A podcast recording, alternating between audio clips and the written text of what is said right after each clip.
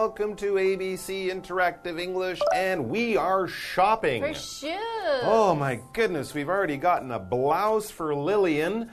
A, an amazing pair of pants, we think, for Nathan. And today, yes, we're shopping for shoes. I gotta say, I'm not a huge fan of shopping for clothes. I do it more because I have to. Not Do you because like shopping for shoes? I do like shopping for shoes. That's the one thing that I enjoy. Probably because I don't have to take my clothes off in a changing room Yeah. or something. And, you know, I just think shoes are cool. So I do like shopping for shoes. But I remember talking and hearing you don't really.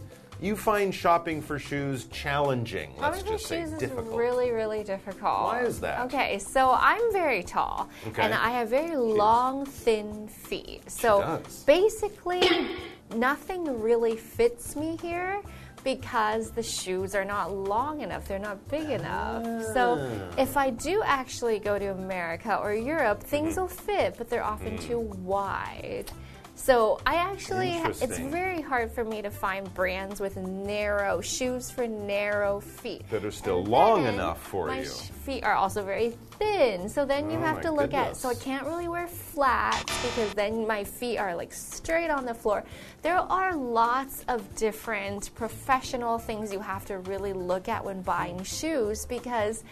They are important for your posture. Yeah. They're important for your health. If you get shoes that are too cheap or they don't support you very well, it could really actually cause a lot of problems. It's not just about getting something that looks good or fits, it's actually your entire body's weight is on a pair of shoes, and this is so important. So, Shoes, ah, difficult. It's hard for me to find pairs of shoes that I really like. That's really interesting. The only thing I can think of is like ballet slippers. Yeah, exactly. They're kind of long and thin, but you're right. Most shoes don't come in that exact shape, so it is challenging. And also, as we've mentioned before, shopping for shoes in other countries, you also have to know how they measure shoe sizes. Exactly. Because often on the They're very if you, different. If you buy like uh, you know running shoes from a big brand, Nike, Adidas, they often have a chart, right? It's like Jap- Japan and Europe and America and different places have different numbers. So shopping for shoes can be fun,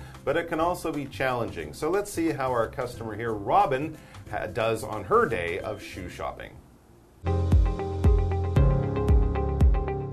Robin is at a shoe shop.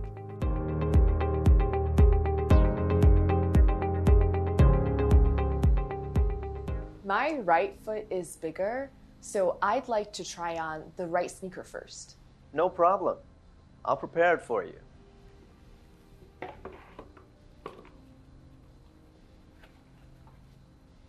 Okay, here you go.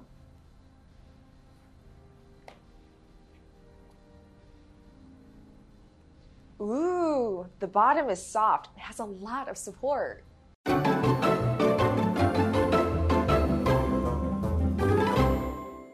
All right, so yes, we are still shopping for clothes, but in this case, we're shopping for shoes. So let's check out who needs a new pair of shoes. Robin. Robin needs a new pair of shoes, and it's actually really convenient because she is at a shoe shop. Robin is at a shoe shop. Good place to get new shoes. Yes.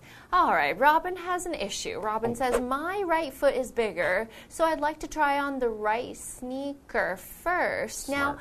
It's not uncommon for people to have one foot that's a little bit larger than the other, or one leg that's a bit longer than the other. People's bodies are interesting, and it has to do sometimes with posture, just the way we are made. Not everything's exactly the same. So, apparently, Robin knows you know herself very well mm-hmm. so she knows that one foot's bigger so she's going to try out the right foot There you go. You can measure your feet often at the shoe store, Yeah. right? They have that little piece of equipment, and that's a good thing to remember. If you know that your left or right foot is, you know, slightly bigger, that would be something you want to mention. The clerk has heard this situation, has come across this problem many times, so the clerk says, No problem. Yeah, we have lots of customers like that.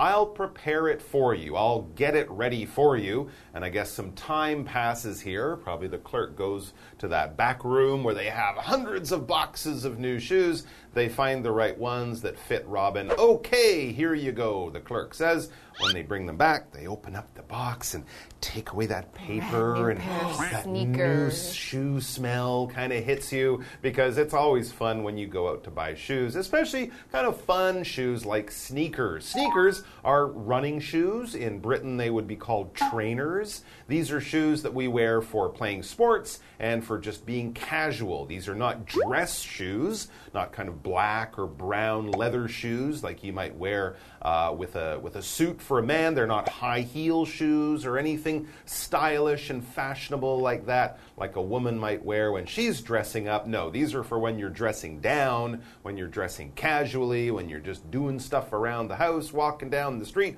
or out at the gym playing sports. You wear sneakers, running shoes, trainers. They have soft rubber soles. They're usually colorful, white, come in all sorts of colors, and often made of plastic and things and not leather like nicer shoes. And I guess they're called sneakers because the soft rubber soles mean you can sneak. You can walk quietly on these shoes. The old style or the more formal dress shoes, they have very hard leather sh- soles, right? And they kind of make a snapping sound, a loud cracking sound when you walk. You can hear someone coming, but if you want to sneak up on someone, get yourself a pair of sneakers. Ooh, the bottom is soft and has a lot of support. Ooh, so she's already got them. She's feeling them. She likes ha- what she feels. So the bottom is the part of the shoe that touches the ground. So the opposite of bottom is top. So when we're talking about top, we're talking about the sh- top of the shoe that you can see. So if something is on the top, like the top of my body is my head, the bottom of my body that's my foot. So the top, the bottom. So the bottom is the one that's underneath. Okay, and the bottom here is very soft, which is quite important, I think. Not too soft, but you want it to be soft because often you want to have some support for when you're walking long distances. That's right. Soft, this adjective is the opposite of hard. Mm-hmm. If something is hard, it will resist when you push against And it. it could hurt your feet. It could hurt your feet. Things like metal or rock or stone, those are very hard. Things that would be soft would be like grass. Cotton. Or feathers or a pillow or something like that. And also, if you have rubber shoes, you can squeeze them, right? You can bend them quite easily. That rubber, that plastic is quite soft, whereas something like uh, a pair of snow boots or a pair of leather shoes Oh, or something hard. that could be quite hard. Yeah. So that's the difference. And soft shoes can be very comfortable, but maybe not give as much support as a harder pair of shoes. So support and when you're talking about shoes, that means they're holding your feet in the proper position. So maybe you don't roll your ankle. Maybe when you're walking, it's safer. If you step on something, you don't sprain it or twist it. So support in life is something that helps you. So if you're talking about supporting somebody, that means I am here for you when you have something difficult in your life that you want to talk about or you think it's very hard to deal with. Support can be somebody who's listening and giving good advice. So physical support is when we talk about how you have a pair of shoes that wraps around your foot very well. Emotional support is when you have a good friend who's listening and being there for you. So, support is very important no matter in what area of our lives. We're going to take a very quick break right now and then we'll talk more about shopping for shoes. Great. Now please stand. I need to check the fit at the toe. It's not very comfortable. My big toe is pushing against the shoe. That's not good. You need a larger size. Do I have to go up a whole size? No, these sneakers come in whole and half sizes.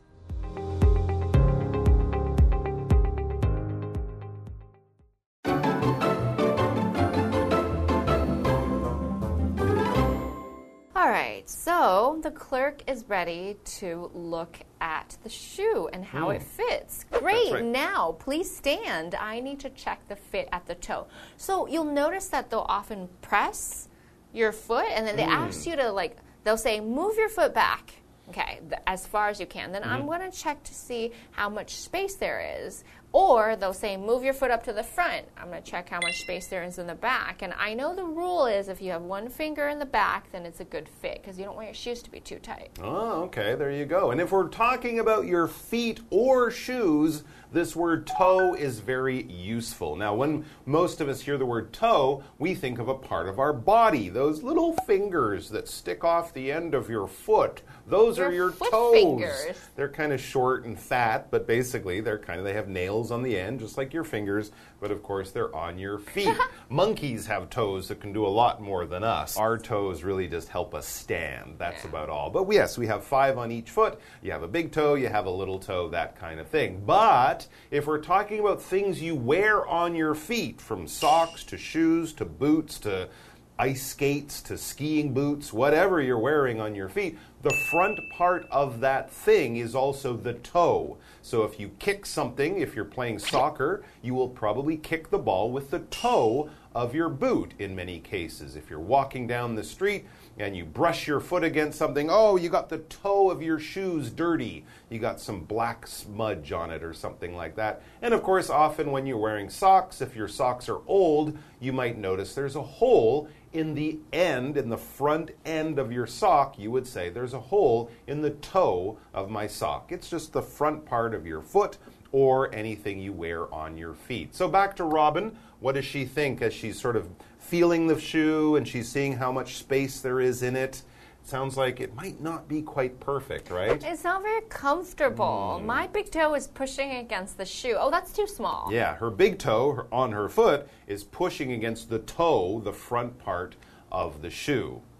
Much too small. Okay, so in this case, the toe is the toe of your actual foot. Right. Which is any of these five different toes. And then Yeah. you have five toes. Your little foot fingers. yeah, your foot fingers. There you And go. If your toe is pushing against the shoe, you need a bigger shoe because that's not going to be very comfortable, and maybe the shoe doesn't stretch. Yeah, it's true. If you've ever hurt your toe, it can really bother you, It hurts right? a lot, and it Walking, can get bruised. Standing, running, almost all of that is impossible if your toe is in a lot of pain, especially if your shoes don't fit. So the clerk realizes that shoes that don't fit are not good, and he says, that's not good because, of course, you It's want shoes that fit. If you wear shoes that don't fit in about 10 or 20 minutes, you will be saying, I got to change my shoes. And here he's, he, he kind of knows the problem. He says, You need a larger size. Right. If they're too tight, get ones that are a little bit bigger, more space, no more problems with the toe, hopefully. Do I have to go up a whole size? So hmm. it might be a bit too big. question. So sometimes you can get half sizes. It depends on the brand. But then if you don't have half sizes, you kind of have to decide between like something that's way too small and then something that's like a bit big. True. If you go up a whole size, you might have the opposite problem. They're too big now. My, sh- my foot is sliding around inside, and then you'll rub the skin on your foot, and you'll get blisters. And, oh, that can be really, um, really, really painful. But the good news is the clerk says no. These sneakers come in whole and half sizes. That's good. So a whole size difference would be between a size 9 and a size 10. That's Right. a whole size. A half size, you could get a nine and a half or a ten and a half, which would be great because a half is 50% of something. If I take a pie and I cut it into two pieces that are equal in size, that is half. If you look at an hour as being 60 minutes, 30 minutes is a half an hour. Exactly right. And half of your day would be from 12 a.m., midnight, till 12 p.m., lunchtime, noon. That is half of the day or 12 hours. So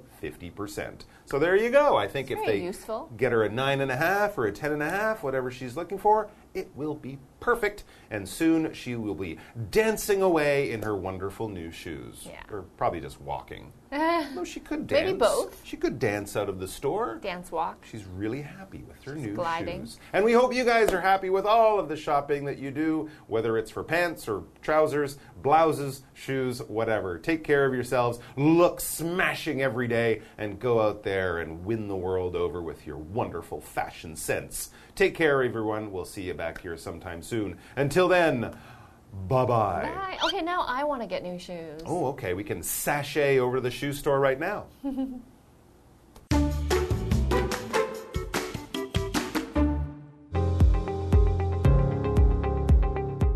Robin is at a shoe shop.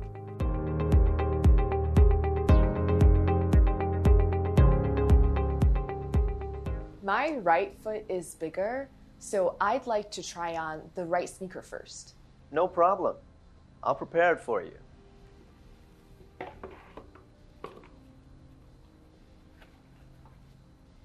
Okay, here you go.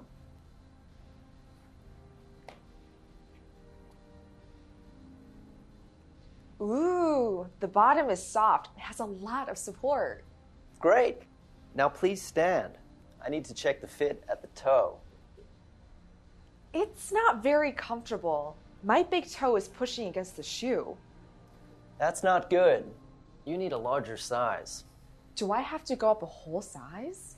No, these sneakers come in whole and half sizes.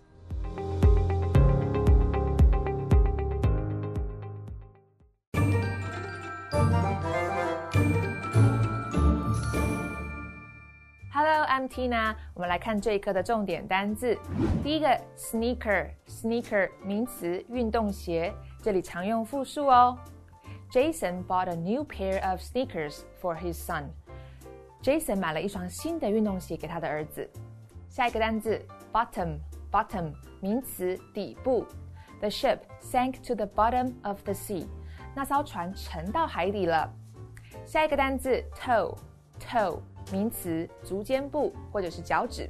我们先来看看脚趾头的例句。I hit my toe on the chair. 我的脚趾撞到了椅子。至于另一个意思，鞋子的足尖部，我们来看看这个例句：The steel toe boots are not comfortable. 这双钢头靴子穿起来不舒服。Steel 是钢，一种金属的材质。那么 steel 也可以摆在名词的前面，指的是形容这个钢制的这个意思。下一个单字 half，half 形容词，一半的。Judy walks a half mile to school every day. Judy 每天步行半英里去学校。接着我们来看重点文法。第一个，Here you go，给您。我们来看看这个对话。Your food is ready. Here you go. 您的餐点好了，给您。Thank you，谢谢你。下一个文法，A pushes against B，A 顶到挤到 B 了。Push 指的是推挤，against 是介系词，紧靠着、紧贴着这个意思。我们来看看这个例句：My toes are pushing against the front of my shoes。我的脚趾顶到鞋子前端了。最后一个文法，go up，往上增加级别或者是程度。 I need to pass the test to go up the next level。我需要通过这个测验才能上升到下一个等级。以上就是这一课的重点单词跟文法，我们下一课再见喽，拜拜。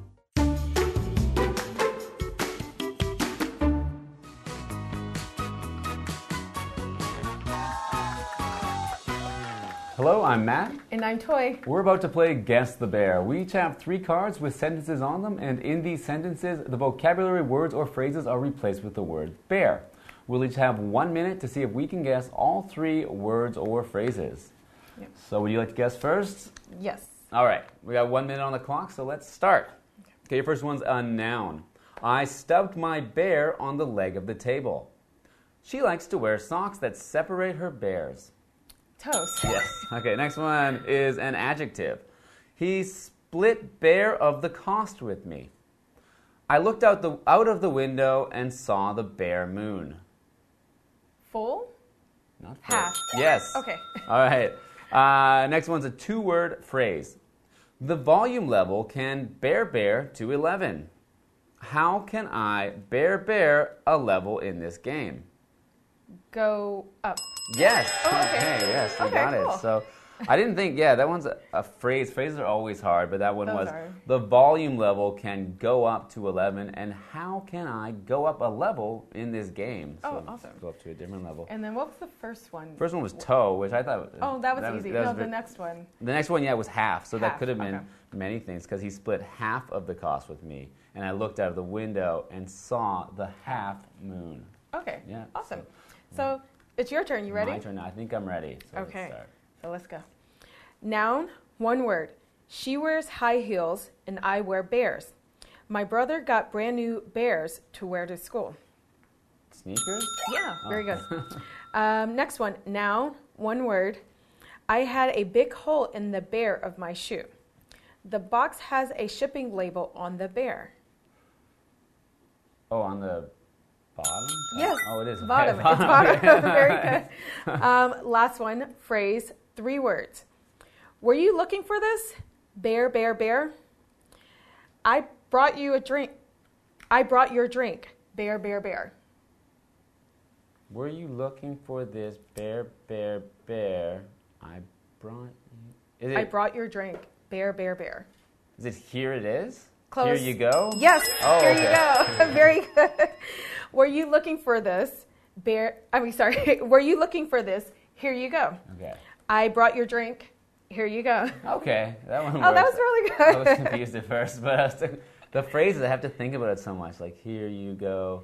and make sure it's the right number of words or the right type of uh-huh. words. And I Yeah. thought here it is, but Well, here it is. It's close, mm-hmm. but you did really good. Here you go. I got it too. It could have been here you are, here it is, here you Here- go. It's yeah. many different ways to give something. To Yeah. someone. But that was really good. You did good. Great. Well, good job. Do it again next time. Yep. Next time.